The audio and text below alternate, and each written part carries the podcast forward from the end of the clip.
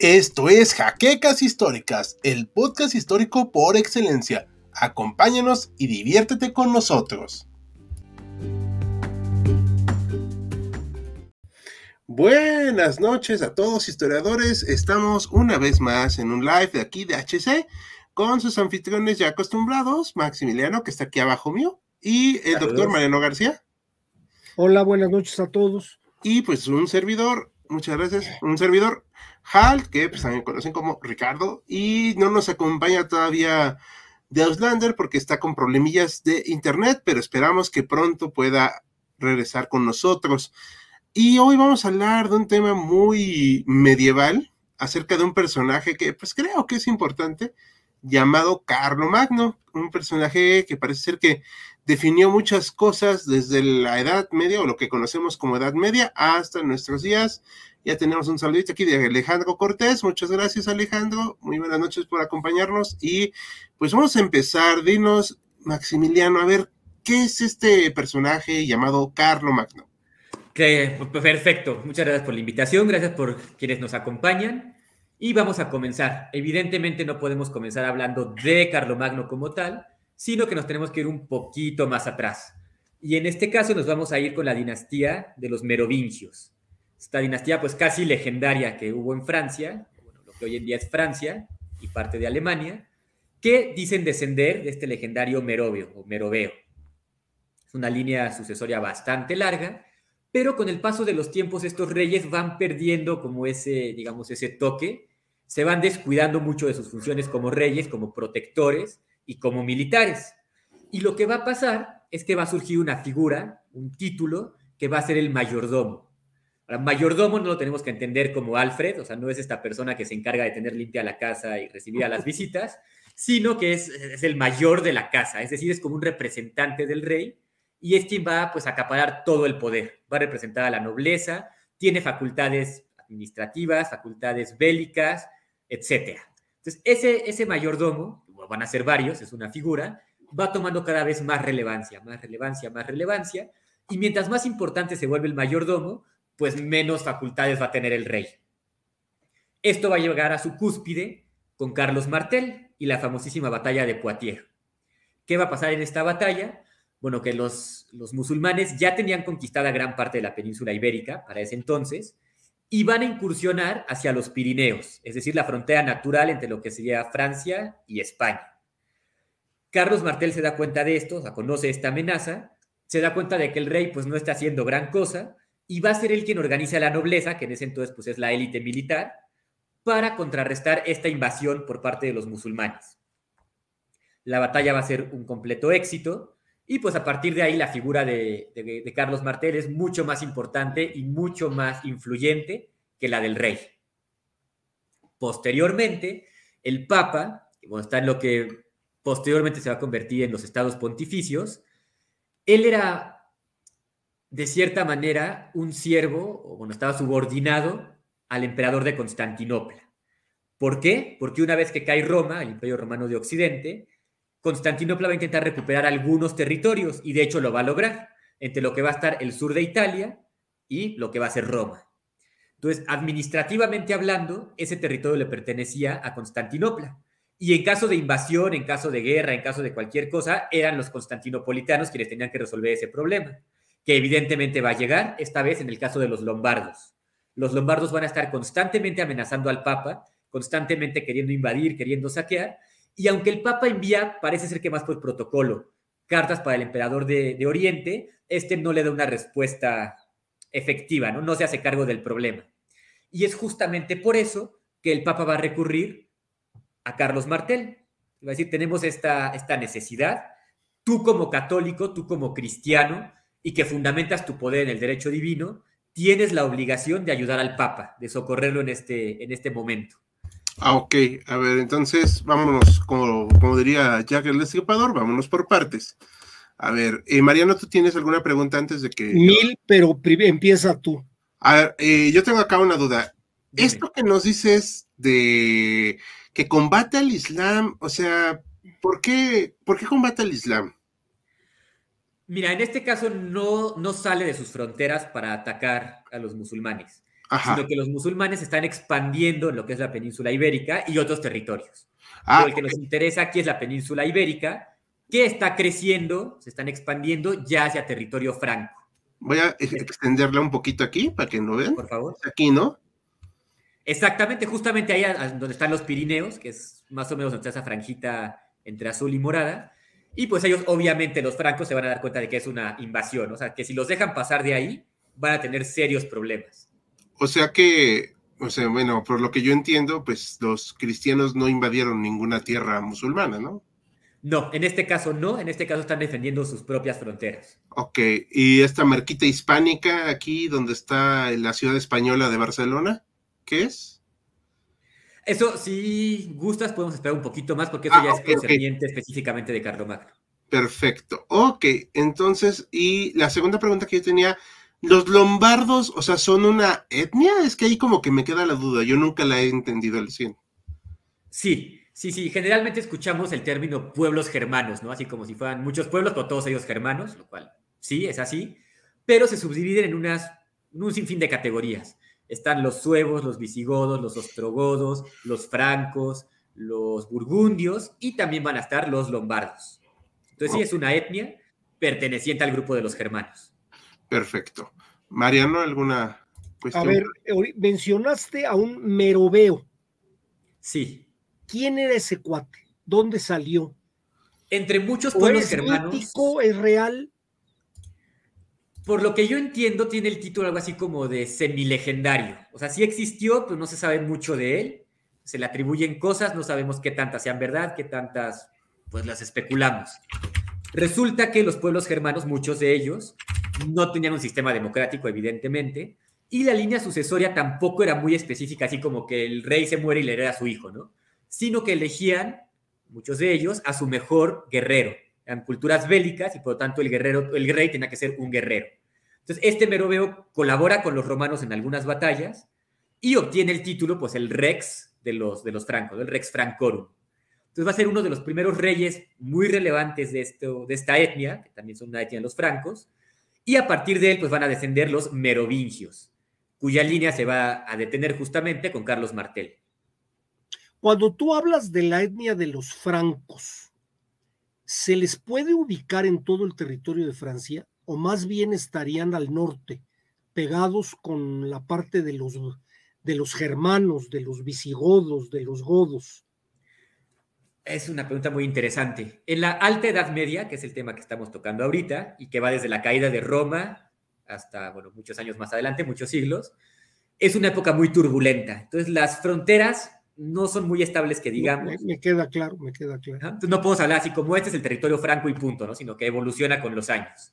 Ellos originalmente toman lo que para los romanos era la Galia, entonces sí es más o menos el territorio francés, por así decirlo. Se van a expandir un poco y Carlomagno lo que hereda es el territorio que vemos aquí en el mapa en color verde. Que prácticamente es Francia y Alemania. Exactamente. Y, y con los demás eh, eh, territorios que fue dominando o que estaba controlando, pues es realmente un territorio inmenso, ¿eh? es una cosa fuertísima que llegó a tener. Una última pregunta. Carlos Martel, dices que toma la acción porque el rey se quedó medio dormido. ¿El rey de dónde? El rey de los francos. El rey de los francos de los francos y que gobernaba ese territorio en verde, ese rey, bueno, el término es despectivo. Este territorio en verde ya existía antes de Carlomagno. Ya existía antes, es lo que él hereda. Ok, ok, ok. Bien. entonces, continuando con, con esta línea, hacen un acuerdo el Papa con Carlos Martel. Carlos Martel al principio no quiere, no quiere atacar a los lombardos, porque sabe que los musulmanes pueden volver a atacar el territorio franco y los lombardos son posibles aliados porque eran cristianos, no católicos, o tal vez algunos sí, pero aunque no se llevaban muy bien, podían aliarse en contra de los musulmanes. Entonces, la primera respuesta de Carlos Martel no va a ser la de colaborar con el Papa. Sin embargo, el Papa va a insistir y Carlos Martel va a terminar por aceptar.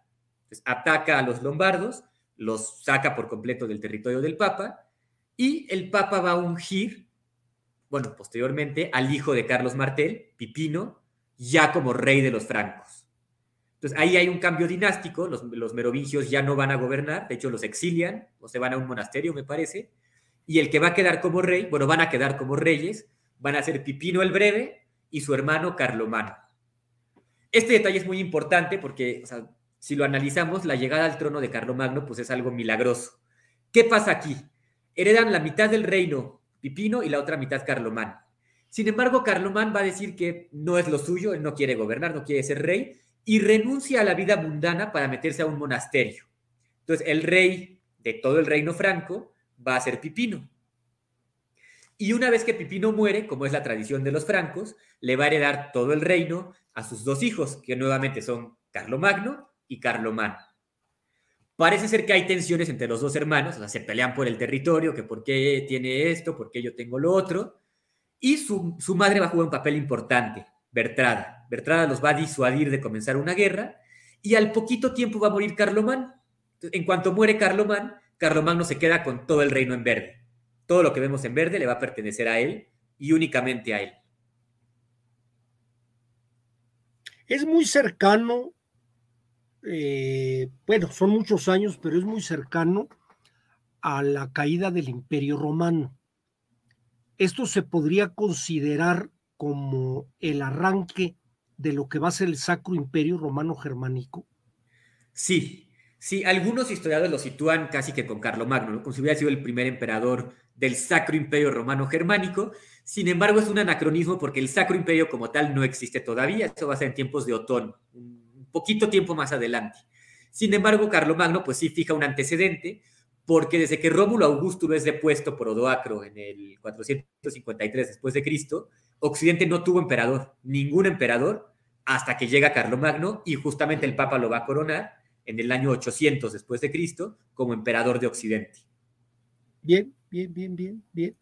Y nada más quisiera, quisiera meter un poquito mi cuchara con la parte de en lo que preguntaba Ricardo acerca de la marca hispánica y de la marca que, que, marca y que, que habla de Barcelona y demás. Yo creo que estaba muy claro y estaban enterados los francos de la invasión tan exitosa que había tenido el Islam en la península ibérica. O sea, no creo que no estuvieran enterados. Y se yo, yo quiero pensar que supieron que venía la avalancha y que dijeron hay que pararlos porque si no nos acabamos. No es nada más que hayan respondido a la invasión al tratar de pasar los Pirineos, sino que yo creo que ya lo estaban esperando. Es posible que sí. Para, este, para estos años, el siglo VIII, siglo IX, se habla principalmente de tres potencias.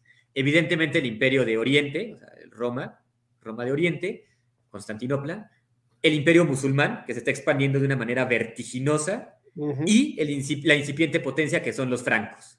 Entonces, los francos todavía no se, no se avientan a ir a territorio islámico a, pelear, ¿no? A conquistar. Sin embargo, pues sí, sí delimitan sus fronteras y sí la va a defender, en este caso, Carlos Martel, en los Pirineos. Lo que pasa es que ya, y ahí se ves en el mapita, tú ves por ahí lo que dicen los astures. Esa es la parte que no conquistaron, que no conquistó el Islam inmediatamente el norte de lo que va a ser España, el norte de la península ibérica, va a marcar una serie de reinos. Primero va a ser Asturias, luego León, luego Castilla.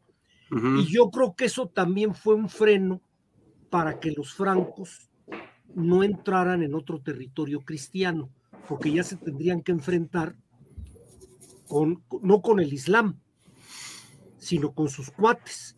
Sí. Claro, además aquí, bueno, también hay que hacer notar que los francos no eran muy buenos navegantes, que digamos. Entonces, así llegar por el norte por mar, se pudo haber dado, pero eh, muy difícilmente. No, no hubiera sido su estilo. Y además los Pirineos es una muralla natural. Si ahorita lo es, en esas épocas ha de haber sido terrible. Sí. Efectivamente, una frontera natural en toda la extensión de la expresión.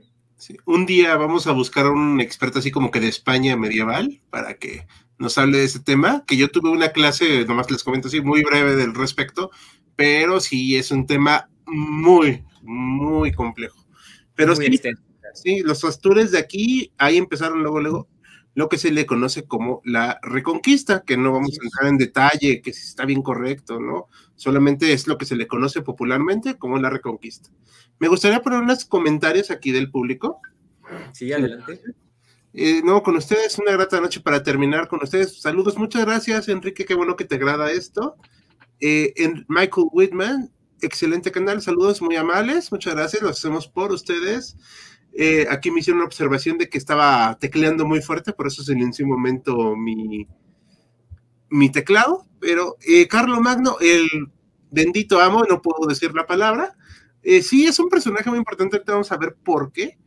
Y aquí nos dice Isabel Salgado, en el camino hubo revueltas y Carlomagno se mete. Carlomagno solo tuvo que pacificar el territorio, lo que hace sospechar limpió al hermano de paso. ¿Qué opinas de esto, Maximiliano? Sí, tanto Carlomagno como Carlomán tienen fricciones el uno con el otro, o sea, no va a ser algo unilateral. Sin embargo, como les decía, tanto su madre como me parece que algunos consejeros, pues van a decir que no vale la pena pelear. O sea, una lucha intestina de esa magnitud acaba con el reino franco y más está siendo atacado por el Islam y por otros territorios aledaños. El Carlomán no se tarda mucho en morir, son unos cuantos años nada más y muere. Sin embargo, bueno, claro que existe la sospecha de que, como sabemos que Carlomagno no lo mató, ¿no? Para quedarse con todo el, todo el territorio. Y aún así, pues no tenemos ninguna evidencia de que haya sido así. O sea, no hay, no hay ningún vestigio, ninguna propuesta de la época, no hay nada que nos haga pensar eso fuera de la coincidencia de este suceso. Lo oportuno que fue para Carlomagno hasta cierto punto. Claro, claro, claro. Muy conveniente, ¿no? Pero no tenemos nada que lo confirme ni nada. Sí, por lo menos no conozco ningún testimonio. La herencia de Carlomagno, los descendientes, ¿qué tanto mantienen el poder de Carlomagno? Prácticamente.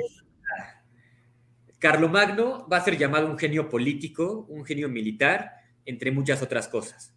Porque lo que hizo fue consolidar el poder que ya tenía, o sea, consolidar su territorio, afianzarlo al conquistar reinos vecinos, como podemos ver las zonas en rosa, como la Lombardía, sí, sí, media Italia. A los sí, claro, Italia, y va a formar esto que mencionaba Hal, va a formar las marcas, como la marca hispánica, como la marca del norte, que van a ser fronteras militarizadas. Es decir, conquisto un cachito de territorio y las militarizo para evitar una posible invasión de enemigos potenciales. Sin embargo, Carlomagno, bueno, este es un detalle muy importante, en su testamento no menciona el título de emperador. parece ser que el título de emperador estaba diseñado para morir junto con él y lo que iba a heredar iban a ser reinos. Un reino en Occidente, uno en el centro y uno en Oriente, para sus tres hijos. Sin embargo, dos de esos tres hijos mueren antes que él. Entonces, uno de ellos, Luis el Piadoso, que es el que sobrevive, va a heredar todo. Hereda tanto el título del rey como el título de emperador y todo el territorio, casi todo lo que conquistó Carlomagno. Sin embargo, todo este genio militar y político que tuvo el padre, pues no necesariamente lo va a heredar el hijo y va a llegar a perder territorios que había ganado Carlomagno. Claro, pues es que no es lo mismo, ¿no? O sea, los pierden por cuestiones internas, aparecieron nuevos liderazgos. Más que por cuestiones internas, sería por externas. Sobre todo por la formación de Europa, Maximiliano. Yo siento que de alguna manera eh, tiene que irse marcando, no sé si en ese momento después, lo que va a ser Alemania, Germania, como le queramos llamar, lo que va a ser Austria.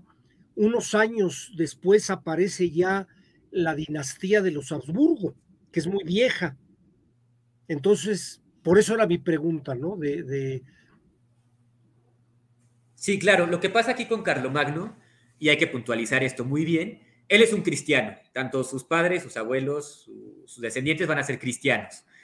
Y van a tomar en cuenta esta parte como de no matar, como de no a la violencia, pero Carlomagno, pues no muy, no muy profundamente. Lo que va a hacer en muchos territorios es ataco, vencí, les pido que se pacifiquen. En algunos casos funciona y en otros no. Cuando no funciona, entonces sí sale a atacar con todo. Arrasa territorios, manda a matar cantidades enormes de personas y además fuerza la conversión al cristianismo. Su hijo va a ser mucho más adepto a la, religión católica en ese sentido y mucho menos guerrero. De hecho, lo conocemos como Luis el Piadoso. Entonces, incluso los autores, como por ejemplo Charles Oman, va a decir, bueno, Carlomagno fue un emperador y un rey impresionantemente bueno, muy eficiente, y si acaso se le podría criticar tal vez una violencia pues un tanto extrema. Mientras que a su hijo se va a decir que como rey fue pésimo, pero como cristiano fue excelente. ¿Por qué? Porque llegan a rebelarse contra él o llegan a atacarlo fuerzas externas y lo que va a hacer él es pacificar el conflicto y perdonar. Dice, ya, ya los perdoné, no pasa nada, ahí muere el conflicto y no voy a ir más allá. Perfecto. Es, eh, yo me acuerdo que la única clase que tuve de Edad Media en mi carrera, sí nos platicaban precisamente que fue un hombre que define Europa en muchos sentidos. Eh, no sé si es muy atrevido de mi parte decir que es el padre de la Europa como la conocemos, o estoy haciéndome mucha, o sea, estoy extralimitándome en mi interpretación. Mira, en la historiografía y sobre todo en la Edad Media se habla de muchos padres de Europa. Se me ocurre ahorita, por ejemplo, San Benito de Nurcia, que es el santo patrono de Europa, ¿no? Ah. Que fundó los monasterios, la, orden benedictina, que pues, es un impacto impresionante en la cultura occidental, y pues le vale este título de santo patrono de Europa. Y en el caso de Carlomagno, pues sí fue tan profunda la marca que dejó, tanto de manera política como militar e incluso religiosa, que también se considera uno de los padres de Europa. No sé qué tanto podríamos decir que es el padre de la Europa como la conocemos hoy, pero por lo menos puedo decir que sí, de Europa medieval, pues sí tiene una influencia como casi ningún otro personaje tuvo. Perfecto, o sea, sí, sí dejó un legado, ¿no? A ver, legado jurídico, civilizatorio, ¿dejó algo? Por ejemplo, los romanos nos dejaron el derecho romano. ¿Él dejó algo? ¿Dejó algo así? Sí. ¿Algo institucional? Sí lo dejó, de hecho se conserva hasta la fecha el Código de Leyes de los Francos, que combina un poco de, las leyes germanas con un poco de las romanas, ¿no? Ahí hay una mezcla medio rara, están escritas, las tenemos por escrito muchas, y además va a dejar, tal vez no lo inventa, tal vez sí, este sistema feudal, el que dice, ok, hay señores, hay hombres muy poderosos en cuanto a economía, en cuanto a milicia, que pues no tienen cómo, compartir esta riqueza, ¿no? Este, este, esta protección que pueden brindar. Y hay otros hombres que pues, pueden ofrecer su fuerza, de trabajo y nada más. Entonces, Carlo, Carlo Magno lo que va a hacer es afianzar este método feudal. Decir, ok, todo aquel hombre que necesite protección y que necesite trabajo, se puede subordinar a alguien que sea superior a él y uno brinda la protección y la garantía de tener tierras para producir lo que se tenga que producir, mientras que el otro ofrece su lealtad y su fuerza de trabajo o sea, va a ser como tal el feudalismo. Sin embargo, lo deja lo institucionaliza. lo institucionaliza, exactamente, y lo va a dejar muy claro, porque va a haber situaciones en las que un siervo puede desligarse de su amo sin tenerlo que consultar. No recuerdo ahorita muchas de ellas, pero por ejemplo, una que me llamó mucho la atención es si el señor feudal llega a faltarle al respeto tanto a su siervo como a la mujer del siervo. Es decir, si sospecha ahí que puede haber como cierto conflicto de intereses, por así llamarlo, el siervo tiene toda la libertad de, separarse de ese señor feudal e irse a otro lado. No obstante, la ley de la pernada. Por eso la ley de la pernada pues se pone en tela de juicio justamente con esta, pues, con esta cláusula que pone Carlomagno, ¿no? Nos hace dudar justamente de esa tradición. Yo he leído en Twitter, que por cierto HC tiene Twitter, que este, yo lo administro, por cierto, muchos medievalistas dicen que eso es más un mito que una realidad. Lo que pasa con la Edad Media es que varía muchísimo de un lugar a otro y de un tiempo a otro. Pues que haya existido en algún lugar, en algún momento, no me sorprendería. Sin embargo, decir que fue algo general de toda la Edad Media en toda su extensión, definitivamente no. Ok, ah, bueno, eh, esta es una pregunta tal vez un poco tonta de mi parte, porque pues sí, eh, siento que es un poquito tonta, pero entonces ya el feudalismo aquí ya está consolidado como tal. Sí, o sea, no podemos decir así como ya plenamente consolidado en toda Europa, no. Va a empezar en el Reino Franco, en el Imperio Franco, y pues como le decía al doctor Mariano, ¿no? Se va, va a dejar cláusulas, ¿no? Por ejemplo, va a dejar también que todo siervo tiene la obligación de responder ante su señor en caso de guerra. Los francos son guerreros así como tal, y entonces todas las primaveras se inicia la guerra contra quien se pueda iniciar. Y deja también las cláusulas, no tengo exactamente ahorita la, la cita, pero sí dice cuál es el armamento que debe de llevar todo siervo a la guerra. Entonces incluye, por ejemplo, uno o dos arcos, un tal número de flechas, un número de lanzas, una coraza, lo que se pueda, ¿no? Y lo institucionaliza, va a decir, tiene que ser exactamente esto, cuando menos. También va a decir que todos los hombres de los 12 a los 60 y tantos años tienen la obligación de participar en la guerra. No se salvan de ese servicio militar. Ay, no, pues que, bueno, y si llegaban a los 69 años, ¿no? Sí, claro, si es que llegaban. Sí. Estaba canijo. Oye, Maximiliano, hay, hay, una parte de la historia, no sé si entra en esta época, que es cuando Inglaterra o Britania o, o Bretaña o Wessex o lo que fuera, coloniza Normandía y la coloniza con vikingos que se habían asentado en Inglaterra. Y de ahí va a venir un pleito eterno entre Inglaterra y Francia, porque, eh, bueno, Inglaterra se va a considerar durante mucho tiempo el rey de Inglaterra, rey de Normandía, y el rey de Francia se consideró muchos años rey de Inglaterra por este rollo. ¿Esto empieza ahorita o bastante más adelante? No, incursiones vikingas sí va a haber en tiempos de Carlomagno. Me parece que es por parte de los suecos. Van a invadir la parte que tenemos en Rosa al norte, por ahí. Sin embargo, ataques ingleses no, en este caso no. Sí va a haber pleito con los sajones, con los anglos, pero tanto así como con una Inglaterra no. Eso es posterior y sí, claro que se va a convertir en un, en un conflicto impresionante y que va a durar siglos. Sí, es la guerra de 100 años, ¿no? Exactamente, eso va a ser un poquito más adelante y se va a incrementar con Leonor de Aquitania, que deja al rey de Francia y se casa con el de Inglaterra. Entonces, toda una franja del territorio francés le va a pertenecer al rey de Inglaterra y pues va a ser un pleito de nunca acabar. Pero es posterior. Ok, ok. No, me parece excelente. Vamos a, me gustaría poner unos otros comentarios de los, del público. Eh, para que no crean también que no, que no los queremos. Obviamente siempre los vemos, pero tienes que dar también tiempo a la exposición. Con Carlo Magno se pierde el latín y empieza la escritura moderna, por decirlo de alguna manera. ¿Sí es esto cierto o cómo lo ves? De ninguna manera. De hecho, Carlo Magno va a iniciar un periodo que se conoce como el Renacimiento carolingio. Y es que a él sí le preocupaba, pues incluso financiar todo lo que tuviera que ver con la cultura, ¿no? O con el aprendizaje de las letras, con las artes, con lo que se pudiera, las lenguas incluso. Entonces, él sí va a favorecer, por ejemplo, a Eginardo, él le financia su, su, formación, y Eginardo posteriormente va a escribir la biografía de Carlomagno, la Vita Caroli. Incluso Carlomagno se sabe que hablaba latín, dice Eginardo que lo hablaba muy bien, como si fuera su propio idioma, que había aprendido pues, de manera secundaria. Sin embargo, puede ir por ahí el comentario, Carlomagno intenta aprender a escribir y a leer, y no va a tener mucho éxito en esa parte. Los reyes no acostumbraban a aprender ni a leer ni a escribir, Carlomagno sí se preocupa por esa una edad ya avanzada y pues no, no le va a ir muy bien en esa parte. A ver, a ver, eso me parece muy importante, lo dejamos así como en pendiente ahorita, eso de que los reyes no sabían leer ni escribir, porque ese sí es un dato muy interesante y muy llamativo. Pero vamos con otras preguntas de estos compañeros. Según tengo entendido, Carlomán deja tirado a Carlomagno en no sé qué batalla y allí empiezan las los tirones, ¿no? Yo creo, porque creo que quiere decir esto. Saludos, Albert Pratt. sí. Bueno, desde que Carlos Martel toma el poder, sobre todo a través de sus hijos Pipino y Carlomán, se van a enfrentar a una serie de revueltas, digamos leves, o sea, ninguna va a ser demasiado peligrosa, pero sí muy seguidas. O sea, va a haber por ahí merovincios que quedan, que quieren recuperar el poder, va a haber hijos ilegítimos de casi que todos y cada uno de ellos, y todos ellos pues quieren su, su rebanada de pastel. Entonces sí va a haber muchos conflictos internos, aunque no llegan a gran escala, que pues iban a tener que pacificar todos los descendientes de Carlos Martel, Pipino, Carlomán, el otro Carlomán y Carlomagno.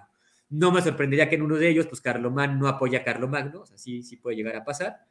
Pero pues bueno, finalmente Carlomán muere y ya no hay mucha trascendencia en su gobierno. Ok. Me parece muy, muy interesante esto. Un comentario acá de José Alejandro Velázquez. Si dejaran el tiempo, le daría a Carlomagno un famas con municiones. No, pues estaría interesante, pero el problema es, pues si la vas a ver disparar, ¿no? y también se le acaban las municiones y qué pasa con las famas, pues. ¿Qué procede? Sí, y si se atasca, sí está como para pensarle un poquito ese escenario. ¿Carlomagno llegó a establecer alguna alianza? es buena pregunta. Esta, esa pregunta es buenísima y muy interesante. Creo que hasta nos podría dar para un video aparte. Los bizantinos, constantinopolitanos, ostentaban ese título de ser los herederos de Roma. ¿no? O sea, Roma de Occidente cayó, pero el emperador de Oriente sigue estando en pie. Y pues es un título del que van a hacer mucha gala. Una vez que en el año 800 el Papa corona a Carlomagno, inmediatamente van a responder los bizantinos. ¿no? O sea, ¿cómo que hay otro emperador? ¿A quién, ¿A quién consultaron? No, no es lo mismo, ¿no? No va a haber fricciones como tal en el caso así como de invadir, como de atacarse el uno al otro. Sí va a haber un, un intercambio de cartas muy importante. Y finalmente los emperadores de Oriente terminan, pues no por reconocerlo así como eres igual a nosotros, pero sí por respetar su papel. Como que aquí hay un emperador ahí también y no lo vamos a atacar, sino que lo respetamos. Somos cristianos todos y está relativamente en paz la situación. Va a haber también una cosa muy interesante ahí, que va a ser que Santa Irene, la, emperatriz, queda viuda en Constantinopla. Entonces sí se va a tener, o sea, sí va a pensar la gente que podría haber por ahí una alianza a través de un enlace matrimonial, que se casara Carlomagno con Irene de Constantinopla. Sin embargo, por X o por Y razón, pues ese matrimonio no se da y ya no se vuelve a unificar lo que es Occidente con Oriente. No hubo ningún matrimonio de alianzas con los bizantinos de los hijos o nietos de Carlomagno? No. No, lo que son los hijos y los nietos no va a haber nada de eso. Ok, ok. Ok, o sea, son, eran temas también de alianzas, ¿no? Muy interesantes, muy importantes. Eh, aquí me quedan dudas, eh, bueno, así muy peculiares. No veo aquí, por ejemplo, todavía que exista Austria, ¿no? O sea, todavía no va a existir el ducado austriaco. El ducado austriaco como tal, no, sé, no te sabría decir exactamente en qué momento aparece. Sin embargo, esta repartición de territorios, en donde pues iba a quedar diferente, por ejemplo, el Sacro Imperio que Francia, va a ser posterior, o sea, va a iniciar con los hijos de Carlos, de Carlomagno, que bueno, va a ser uno, y él va a tener tres hijos, entre los cuales sí va a dividir todo el territorio. Ya a partir de ahí hay una división, pues, bastante más importante. Ok, ah, porque, por ejemplo, no, o sea, en, mostrando mi ignorancia, no sé qué significa esto llamado marca panónica. O sea, a mí me suena como a pan, ¿no? Pero no, no sé. O sea, ¿a qué, se, ¿a qué se refiere con panónica? Mira, la marca, como decíamos anteriormente, es una frontera militarizada. Ok. Es decir, o sea, no solamente conquistamos, sino que vamos a dejar constantemente ahí nuestras tropas y estamos esperando un posible ataque, ¿no? O sea, es una, es una zona todavía muy peligrosa. Panónica se refiere pues a los que eran en ese entonces sus, enemigos, que igualmente son pueblos germanos, no necesariamente cristianizados, sino que seguían siendo paganos y que representaban una amenaza para el reino, el imperio en este caso, carolingio o franco, como lo quieran llamar. Ok. Sí, porque por ejemplo, por acá estaría más o menos la zona que llamamos hoy, bueno, que se llamó el Ducado Austriaco, ¿no? Más o menos, digo, tampoco estoy diciendo que sea exacto, pero y si mal no recuerdo, y eso es un tema que un día me gustaría que tocáramos, los ducados, marquesas, tienen una función como de, fronteras, ¿no? Sí, bueno, no, sí, no. Los duques viene del latín dux, o sea, el, guía. Pues eso obviamente se va a ir tergiversando con el paso de los años, y en el sistema feudal el duque, casi que en todos los casos va a ser un familiar muy directo del rey. Es decir, yo soy rey, yo heredo todo este territorio, y mi hermano puede ser pues el duque, el que se encarga de todo el territorio, toda, toda la zona militar, o todo el ámbito militar, en una zona que va a ser su ducado. Es un pariente directo. El conde va a ser pues, un rango un poco más, un poco inferior, y va a representar, cualquiera puede ser conde, ¿no? Así se destaca en la batalla, si es descendiente de alguien importante, puede recibir el título de conde. Y va a haber condes por todas partes. Condes que va a ser como el, pues la cabeza de la administración de una zona. Mientras que el marqués es el que se hace cargo de la marca, o sea, de ahí viene el nombre, ¿no? O sea, a la marca le corresponde el marqués, que es una zona militarizada y que sí efectivamente va a ser la frontera del reino o del imperio en este caso. Ok, porque si mal lo recuerdo, y corrige Mariano si estoy equivocado, el rey de España hoy ostenta también el título de conde de Barcelona. No estoy seguro si siga ese rollo, ¿eh? O sea, bueno, le, le dan el título de manera. Lo tuvo, lo tuvo, por lo menos sí el, el abuelo. el, abuelo don Juan de Borbón, que no fue rey, él fue conde de Barcelona. Ahí, como si nos pueden ayudar, chicos historiadores, si ustedes tienen bien el dato, para no estar buscando. Pero no sé si eso se siga manteniendo, es sobre todo por la bronca política que tienen ahorita con la monarquía y con la relación con los catalanes. ¿eh? Sí, bueno, y siento que ya me tema aparte, no, para que no vayamos a despertar alguna pasión aquí, pero, o sea, más bien era una cuestión de protocolos que mal, si mal no recuerdo. Sé que el que, el, que sí fue conde de Barcelona fue el, padre, el abuelo del actual Felipe VI, don Juan de Borbón. Sí, don Juan, exacto. Y, una pregunta. Ah, perdón. Ah, perdón, no, no, no, Ricardo, adelante. Nada más, no, no, es que no se te pase tu pregunta. Para, eh, nada más aquí, ¿Alemania o, o por qué está así? Por... Pasa algo muy curioso con los pueblos germanos, y es que en cada idioma conocemos a Alemania de una manera diferente, ¿no? Muchas veces ese nombre deviene de uno de los pueblos que pertenecían a los germanos. Y resulta que uno de esos muchos pueblos son los alamanes. Los alamanes van a estar ahí también. ¿Cómo era, cómo era Maximiliano la organización político-económica del reino de Carlomagno? Eh, Roma tenía muy bien establecido un flujo de tributos y de pagos y de, y de comercio con todas sus colonias. Aquí no había colonias como tal, porque era un territorio ya propio del, reino franco, del imperio franco. Pero ¿cómo? Porque es enorme. O sea, eh, el, reino estaba ubicado en Aquisgrán, ¿no? Sí, Carlomagno es el que muda la capital y la va a poner justamente en Aquisgrán. Bueno, Aquisgrán de, ¿qué te diré? Del reino eslavo de la marca que está pegada con los... Pues es una distancia enorme. ¿Cómo se organizaba esto? ¿Funcionaba también con tributos? Sí, sí, sí. En el caso, digamos, de una Secretaría de Hacienda como tal, no va a tener Carlomagno. O sea, todo el dinero llega directamente al rey, bueno, al emperador en este caso, ¿no? Y es él quien decide cómo lo va a administrar, ¿no? A quién le va a dar, a quién no le va a dar y cómo lo va a usar. En ese caso no había así como una institución que se hiciera cargo de eso. Lo que sí va a haber van a ser una serie de títulos nobiliarios que va a difundir Carlomagno y que se van a encargar de ciertas zonas como bien decía Hal, o sea, va a haber duques, va a haber condes, va a haber viscondes y pues una serie de subcategorías. A cada uno le toca pues cierta área y él se tiene que hacer cargo del, pago de los impuestos y de hacérselos llegar al emperador. Sin embargo, sí se habla pues ahí como de una desorganización un tanto severa, porque sí va a haber gente que va de los impuestos, sí va a haber ahí problemas medio difíciles de resolver, y además tenemos el caso de la guerra, que en cuanto se domina un territorio, pues evidentemente hay saqueos que van a, enriquecer al país, o va a haber el caso contrario, en el que el pueblo que va a ser conquistado, para no ser conquistado y saqueado, le ofrece tributo al rey. Entonces, eso también va a ser ganancia para, el Estado. Oh, como reinos vasallos. Exactamente. Ok, entiendo. No, pues son, son temas que sí nos dan para bastante aquí con Carlomagno. Pongo acá una cuestión de unos comentarios. Escritura moderna o las minúsculas, la escritura carolingia, una disculpa, tuve un pequeño problemilla. Escritura moderna, las minúsculas, la escritura carolingia, me imagino que esto tiene que ver con lo de la pérdida del, del asunto este de la lengua.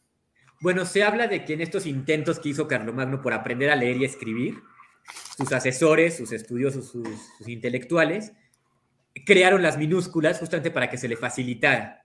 Entonces sí se crea la, minúscula carolingia, me parece que se llama. Ah, ok.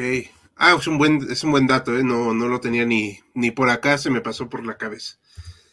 Me parece que Carlomagno, o en ese periodo, es que el latín se hace la lengua literaria y litúrgica para tratar de reunificar de algún modo las comunicaciones, ya que se estaban dividiendo mucho. lengua litúrgica siempre, en el caso del cristianismo, han sido tres principalmente, y eso desde muchísimo antes de Carlomagno que van a ser el latín, el hebreo y el griego. Se les conoce en la tradición como lenguas pilatianas porque se dice que en la cruz de Cristo, Poncio Pilato manda escribir eh, Jesucristo, rey de los judíos, en tres lenguas que van a ser justamente estas. Latín, hebreo y griego. Entonces, la iglesia aceptaba que se llevara a cabo el ritual litúrgico en cualquiera de estas tres lenguas. Va a haber algunos problemas más adelante por, en el caso del, del cirílico, pero bueno, eso no le corresponde a Carlomagno todavía, entonces ya eran las tres lenguas litúrgicas en ese entonces, y pues en el caso de Occidente, pues el latín es predominante. Ok, aquí dice, en el ocaso del patriarcado de Roma, post caída del Imperio Romano de Occidente, en el oriental se hablaba griego. En la zona oriente sí predomina el griego, sin duda, aunque también sabían latín. No sé qué tanto sepan latín después de la caída de Roma. Sin embargo, hablar de una caída del patriarcado de Roma sería erróneo, porque cuando hablamos de patriarcados en la Edad Media, se habla entonces de sedes patriarcales de la Iglesia Católica, que van a ser Constantinopla, Jerusalén, Antioquía, Roma y Alejandría. Oh, y pues ellos no caen, ¿no? O sea, incluso cuando cae Roma como, como ciudad, o sea, políticamente hablando, sí cae, pero el patriarcado romano no va a caer. De hecho, va a terminar imponiéndose ante los demás con el Papa. Qué, qué patriarcal el asunto. Eh, está muy interesante. Mariano, ¿algún comentario al respecto de esto? De momento no, adelante. Eh, no sé si hay más preguntas por ahí del público. Esto que estoy viendo. Eh, no, ahorita este, preguntas no. A ver, yo entonces me voy a brincar un poco la, la vamos a brincarnos al futuro. ¿Tiene algún antes? Si, si tú revisas el mapa, el mapa tiene mucho que ver con el Tercer Reich y el Segundo Reich. El, ¿Cuál fue el primer Reich? El ¿Tiene que ver con, hay algún antecedente con Carlomagno? Según entiendo, pero creo que esa pregunta mejor se la hacemos a Auslander, el primer Reich sería el Sacro Imperio Romano Germánico. Sí, es el sacro. Y Carlomagno no es como tal quien funda el Sacro Imperio. Sí marca un antecedente. Indudablemente es un antecedente para el Sacro Imperio, pero realmente el Sacro Imperio es un poquito más adelante. ¿Quién es el primer, quién es el, perdón, perdón, te interrumpí, Maximiliano. Ah, bueno, sin embargo, mucha gente, muchos monarcas, papas, incluso, bueno, personajes de historia contemporánea que van a participar en muchas guerras, sí van a tomar a Carlomagno como un antecedente. Ahorita, en el caso de la Edad Media, me viene a la mente Urbano II, el Papa, que en su discurso, muy, pero muy largo, para iniciar la primera cruzada, sí menciona algo así como nosotros somos los hijos de Carlomagno y vamos a continuar como con este legado. Y en el caso de, por cierto, canciller alemán, si, no sé si Hal se sepa la, anécdota, también menciona algo así como de una cierta descendencia o herencia de Carlomagno, igual que Napoleón, también lo va a utilizar como un antecedente. No, ahí sí te fallo, aunque sí soy muy contemporaneísta, pero sí, ahora fallo. Lo que sí es que en su egolatría del canciller, que pues, muchos, eh, dato cultural, eh, para que lo sepan de una vez, muchos reclaman en los videos que luego no usamos la palabra Adolfo, ya sabemos qué, y dicen que por qué le decimos el canciller y todo, es precisamente para evitar desmonetizaciones, eh, llamadas de atención, etcétera. Entonces, por eso lo evitamos decir, no es porque seamos fans de Adolfito.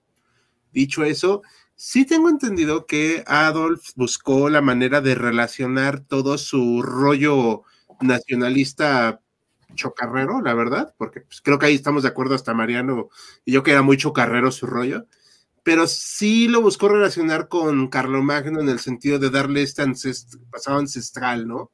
Así medieval, épico. Y si mal no recuerdo, usó mucho a Wagner con esta onda de las Valquirias para justificar sus ondas. No sé si sepas ese dato, Mariano. Claro, y además él, él usaba, hay por ahí una leyenda de los pueblos germanos, no sé si también de los francos, de Lohengrin.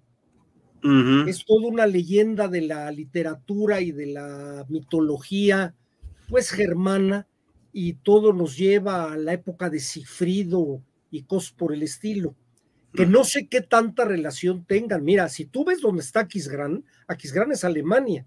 Sí. Entonces, realmente sí, Carlomagno, seguramente los, los jerarcas de, esta, de este periodo del Tercer Reich deben de haber buscado alguna relación, algún asidero histórico con, con él, porque era la base de su, de su, como tú bien lo dices, su ideología chocarrera, ¿no? Sí. Bueno, incluso muchas casas monárquicas en la modernidad, y no sé si incluso en tiempos contemporáneos, van a reclamar que ellos descienden directamente de Carlomagno. Claro, seguro. O sea, aunque no sean franceses ni alemanes, ellos se dicen descendientes de Carlomagno. Sí, siempre se busca. Es, parte del pedigrí. Ajá. Claro, claro. Y bueno, tanto alemanes como franceses, sobre todo en la Edad Media, se decían descendientes de Carlomagno. Ha sido una figura muy importante en cuanto a la identidad, tanto para Francia como Alemania. Aunque, por supuesto que van a salir peleas, ¿no? Ya que se separan estos, estos dos territorios, va a surgir, bueno, Carlomagno era más francés o era más alemán. Ándale. Por ahí va mi pregunta de ahorita, precisamente. Aquí vemos la, el águila germana, digo, todos saben, todos tenemos la idea, ¿no? De que esto es una águila germana, o sea. Y aquí está, esta es la flor, ¿no? Eh, de Lis, franca. Que siempre se asocia con la realeza, ¿no? Pero con la realeza francesa. Claro. Sí, es parte del escudo de las casas reales francesas, es cierto. A ver, aquí sí es un, de, una, lo voy a poner así como debate. ¿Carlomagno eh, es más lo que diríamos francés o alemán? Déjame antes de que conteste Maximiliano, voy a echarle un montón a esa pregunta para complicar más el asunto. Hay dos zonas terriblemente sufridas en Francia, que es Alsacia y Lorena. Ah. Alsacia y Lorena, incluso su lenguaje, es un francés alemán o un alemán afrancesado y han sido moneda de cambio en todas las guerras entre Francia y Alemania.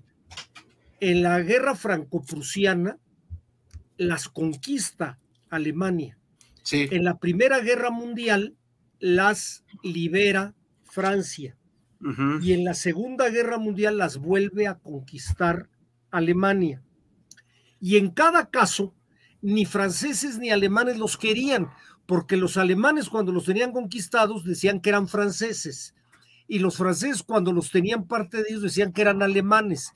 Eso hay un libro muy interesante de Jan Meyer, mm. que es de esa zona, que se llama Cartas de mi padre, donde habla lo que padecieron los pobladores de esta zona, que tiene mucho que ver con eso de que son alemanes, son franceses, y mm. por eso lo metí antes de que respondiera Maximiliano, a lo que, ¿cómo podemos considerar a Carlemagno? ¿Francés o alemán? Bueno, hay una larga línea de investigadores, historiadores que seguramente están mucho mejor enterados que yo de este asunto. Algunos lo sitúan en Francia, otros lo sitúan en Inglaterra. Yo. ¿En Inglaterra? Perdón, Inglaterra no, Alemania y Francia. Ah, ah ya, ya. Ah, ya, ya estaba espantando, mi hija. Ah, sí, no, no, no, error, error. Yo, bueno, desde mi humilde postura, diría que estarían cometiendo un anacronismo porque ni Francia ni Alemania existían como tal. Es cierto. O sea, él era un franco que tenía toda la tradición cultural de Roma y toda la etnia de, los, de los germanos. Y una vez que se separa, o sea, va a ser mucho tiempo después de que haya muerto Carlomagno, no correspondía a decir como, bueno, ¿era de aquí o era de allá? Sería como preguntar aquí en México si Moctezuma era mexicano o no era mexicano. Pues no, no existía México como tal, era Tenochtitlan y es muy diferente al territorio de hoy en día. Claro. Sí, y hasta los descendientes de Moctezuma son, creo que holandeses hoy en día, o sea, una cosa ahí bien, bien peculiar. El conde de Moctezuma, hay un conde de Moctezuma en Barcelona, es catalán y está esperando a que nosotros lo llamemos a que nos venga a gobernar. Ahora Él está puestísimo. Eh, eh, me voy a aventar un comentario muy políticamente incorrecto. No le digan eso al presidente actual. muy malito. Es todo lo que diré para no levantar tantos problemas. Pero me gustaría, ahorita antes de pasar de nuevo con el público, no se preocupen, no los estoy ignorando, estoy teniéndolos en pendiente. Sí me gusta, a mí me gusta mucho ver los significados de las imágenes, porque pues bueno, me formé como historiador cultural. De hecho, por eso el meme de hoy, chicos. Eh, aquí veo, por ejemplo, o sea, lo que decíamos, el lado germano y el lado franco. Obviamente, esta pintura no es medieval, o sea, para pronto. Perfectamente, exactamente así es. Vemos el águila del, alemana o germana aquí, ¿no? En su pecho. Eh, la corona es la que me provoca un poquito de ruido, o sea, esa me recuerda a cuando yo me vestía de rey mago de niño. Eh, ¿Tiene algún significado? Sí, sí, y me parece que es la corona precisamente del Sacro Imperio Romano Germánico. No sé si la pudiéramos googlear rapidísimo. Bueno, voy a acercarla. Ajá. De hecho, hay varios detalles en esta pintura que me parecen dignos de, mencionarse. Por un lado, las dos banderas, ¿no? que no necesariamente son de origen, o sea, Carlomagno no las tuvo que haber usado en su época. Por otro lado está esa corona, que evidentemente se usó en el Sacro Imperio Romano Germánico. Por otro lado está la espada, que ahorita que, que Hal pueda la podemos enfocar. Esa espada existe, esa espada la pueden visitar ustedes, me parece que está en el Louvre, y es la joyosa. Carlomagno en la literatura va a tener una serie de, le van a adjudicar varias cosas, incluso poderes más allá de lo humano, y se va a decir que su espada, cuando la desenvainaba, pues resplandecía de tal forma que cegaba a los enemigos, ¿no? Esa espada que está en el Museo del Louvre, es la joyosa, y si se fijan en su vaina, está atiborrada de joyas. Sin embargo, no está del todo claro si verdaderamente perteneció a Carlomagno o no, porque según recuerdo, esa espada parece ser un poquito posterior, o por lo menos parece ser que fue intervenida posteriormente, si es que sí perteneció a él. El nombre que dices que era la espada era la Coyota. Joyosa, por las joyas. Joyota. Eh, No, está la joyosa. corona. Joyosa, perdón, eh, la joyosa, según ahorita lo que google. Aquí está la corona, como decía Maximiliano. La corona existe. Sí, La corona existe y se conserva, si mal no recuerdo. sí, según la, la corona, según acá el San Google, la corona imperial del Sacro Imperio Romano Germánico, no voy a decirlo en alemán porque va a parecer que estoy ladrando como perro, y pues no se trata de eso. Eh, está decorada con 144 piedras preciosas y todas las insignias y la corona del Sacro Imperio se encuentran en el Palacio Imperial de Hofburg de Viena y oficialmente están hasta la designación de un nuevo emperador del Sacro Imperio. No sé si me estoy explicando. Perfectamente. O sea, porque, eh, y aquí está la joyosa, que es la que decía la espada Maximiliano, está en el museo.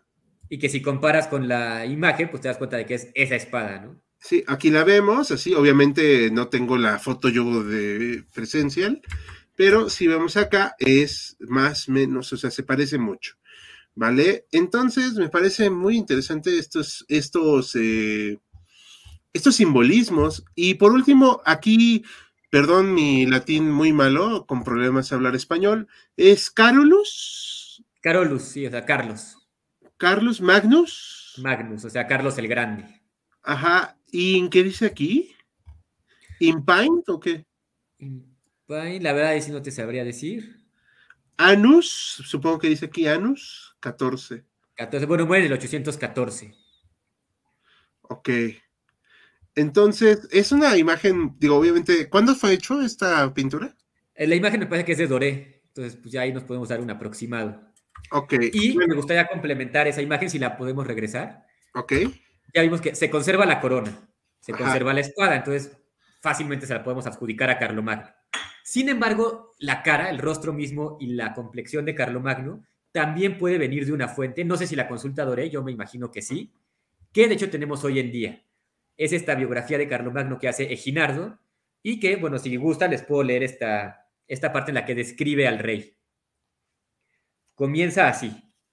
Era corpulento y robusto, de estatura elevada, pero no desproporcionada, pues se sabe que medía siete veces la longitud de su propio pie. Tenía el cráneo redondo, los ojos muy grandes y vivos, la nariz un poco más larga de lo normal, una hermosa cabellera blanca y el rostro agradable y alegre. Todo ello le confería un gran aspecto de autoridad y dignidad, tanto si estaba de pie como sentado.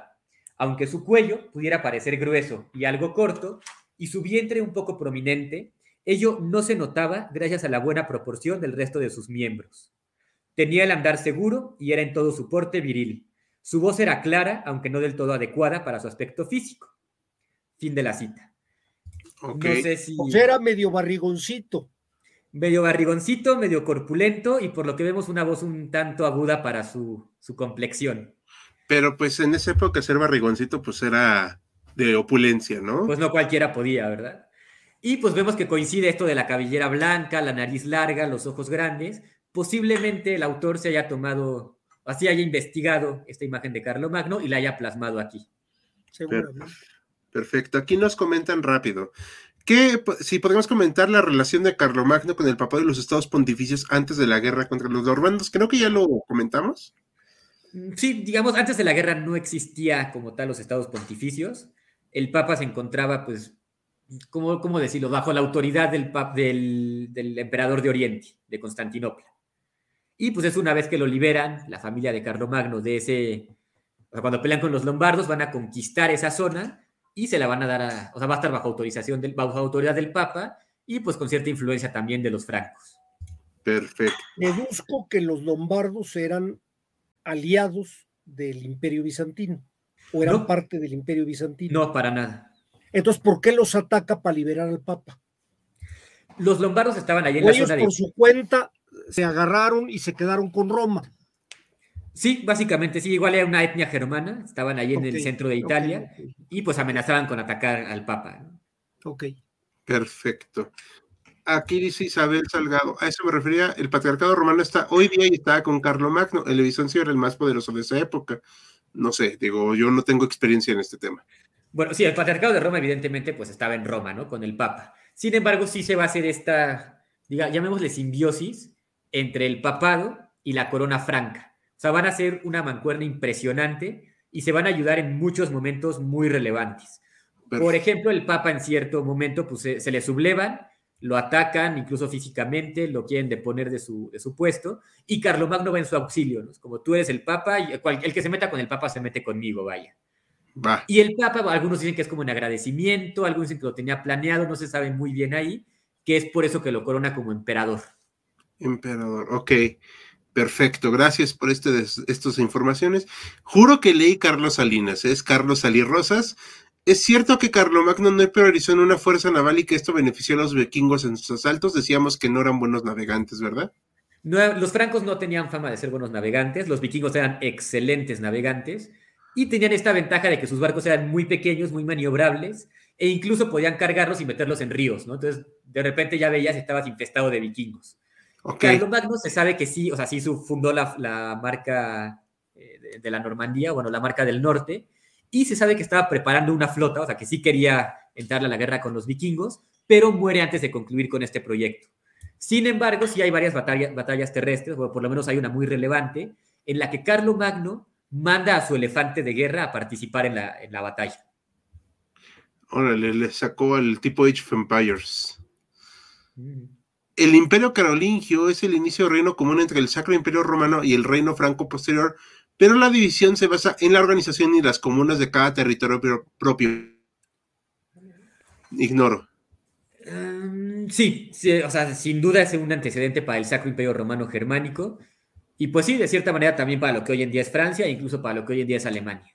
Perfecto por la organización, la administración y la forma de organización de los reinos posteriores, yo opinaría que Carlomagno es más francés. Bueno, opinión de cada quien y se respeta. Cierta confusión entre francos y germanos se debe a anacronismos. Ambos pueblos se fueron corriendo, o sea, las comillas usó, hacia el oeste por lo que se presta a confusiones. Sí, bueno, germanos es un término muy global, muy general los francos son germanos, los suevos, los burgundios, los visigodos, los ostrogodos, los lombardos, los vándalos, todos ellos son germanos. Ok. Ah, no, este ya lo pusimos. Nos manda saludos V. Antonio. Hola, saludos V. Antonio. Saludos para Antonio. Los francos modernos descienden lo que en épocas de César eran germanos, mientras de lo que hoy son países bálticos, norte de Polonia, se fueron desplazando a lo que hoy es Alemania va de la mano con el comentario anterior, ¿no? Que los, o sea, germano es un pueblo, es un término muy general y no hace alusión a uno solo de esos pueblos, sino que es una gran variedad. Y, por último, aquí te sigue comentando V. Antonio, ¿qué tal? ¿Qué tal, V? Pues esperamos que te haya disfrutado el en vivo de hoy. Y lo, pues, recuerden que lo pueden ver después de que terminemos la transmisión. Por último, yo la última duda que tendré acá. Eh, o sea, él muere, obviamente, y el reino se divide, ¿verdad? No, lo iba a dividir entre sus tres hijos, pero mueren dos. Entonces lo hereda casi que en su totalidad eh, Luis. Pero no lo pudo conservar. No lo logra conservar como lo tenía Magno. Ok. Eh, ¿Hubo algún tipo de expansión o algo? ¿O ya de plano se fue perdiendo en el tiempo este llamado Imperio Carolingio? El Carolingio como tal, que yo sepa, no, no se logra expandir de esta manera. Sin embargo, ya como Sacro Imperio Romano Germánico, sí. ¿Ese Luis el Piadoso se puede considerar como Luis I? Ya ves que en Francia hay hasta Luis XVIII y ha habido intentos de un Luis XIX y de un Luis XX. ¿Se puede considerar como que ahí arranca esa dinastía? Justamente cuando estaba revisando mis notas para este en vivo me surgió la misma duda y la verdad es que no la he respondido. No sé si sea el primero o es ya hasta que se divide Francia de Alemania cuando ya se empiezan a, a llevar la cuenta como tal. Ok. Ok, es una buena pregunta y lo dejaremos para otra ocasión, para una mayor investigación. Gracias por la info, nos comenta Jesús Manuel, que desconocí acerca del tema. No te preocupes, no solo todos nosotros acá, que no somos expertos o de menos que nos dediquemos al medievalismo. Eh, ¿Tienes alguna otra pregunta, Mariano? No, no, no, no, no, no, no. Bueno, chicos. No acabaríamos, no acabaríamos. Es un tema muy interesante que nos ha abierto los ojos, Maximiliano. Hay mil cosas que no tenía ni idea. Sí, yo tampoco, la verdad. Yo, yo, yo confieso que pasé de noche las clases de Edad Media en la universidad. Pero bueno, me quedo con esta idea de Carlomagno como un personaje vital para entender lo que es la historia de Europa, de Francia, de Alemania, o sea, en general. Y que bueno, pues como todo personaje también puede ser víctima de sus anacronismos, ¿no? Porque Por él supuesto. nunca tuvo esta corona, a pronto. Que yo sepa, no. Porque si no, se me hace muy raro, o sea. Y el imperio carolingio relativamente tiene una breve vida, ¿no? Hasta el 843. Así es. Sí, o sea, termina ya con los descendientes pues muy próximos de Carlomagno. Va a llegar Otón I y pues ya va a ser el Sacro Imperio Romano Germánico. Ah, o sea, ya a partir del el siguiente, o sea, del 843 va a ser el Sacro Imperio. No te sé decir la fecha exacta, pero debe estar cerca de ese, de ese año que tú dices. Ok, muy bien. Entonces, pues bueno, es la historia ahorita del Imperio Carolingio, del buen Carlomagno y de sus, de su muy, pues muy breve dinastía, ¿no? Porque sí fue muy chiquita, muy cortita. Así es.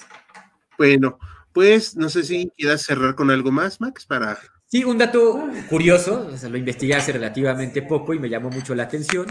Resulta que Carlomagno muere y es enterrado en alguna basílica por allá en su territorio. Y resulta que ya en el siglo XI-XII, un emperador del Sacro Imperio va a desenterrarlo. Bueno, según cuentan, lo desentierra, encuentran que es exactamente como describen el, cuerpo de Carlomagno y lo va a sacar de su tumba para exhibirlo algo así como una reliquia. Posteriormente, ya en tiempos más actuales, por lo que se dice, se hace un análisis de, de ese esqueleto que se encontró y todo parece apuntar a que efectivamente es Carlomagno, que no ha pasado como con otros personajes que resulta que hay una cabra en su lugar o que hay huesos de mujer o que no se sabe si eso no es. Todo parece apuntar a que efectivamente es Carlomagno. Como el siervo de la nación. Como ¿Se el siervo de la acuerdan ese nación. asunto del siervo de la nación que fue siervo pero con C? con C- Ah, no sabía. No. Me lo sabía de Hidalgo, que había una cabra ahí. un Bueno, en el de caso de Morelos aparentemente encontró unos huesos de venado. Además, sí estarían los huesos de él, pero aparentemente también había huesos de venado. No, no, pues no sabía, la verdad.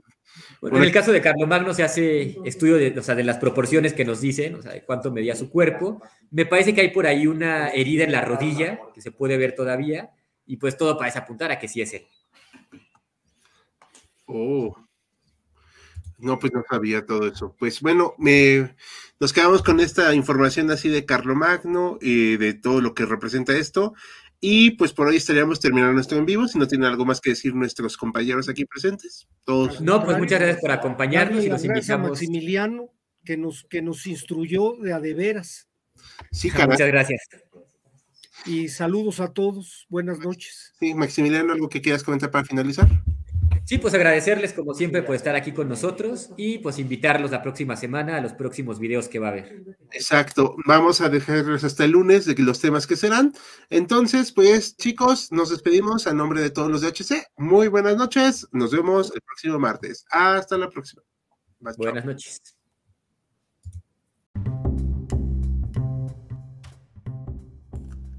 Gracias por habernos acompañado en Jaquecas Históricas, el podcast histórico por excelencia. Hasta la próxima.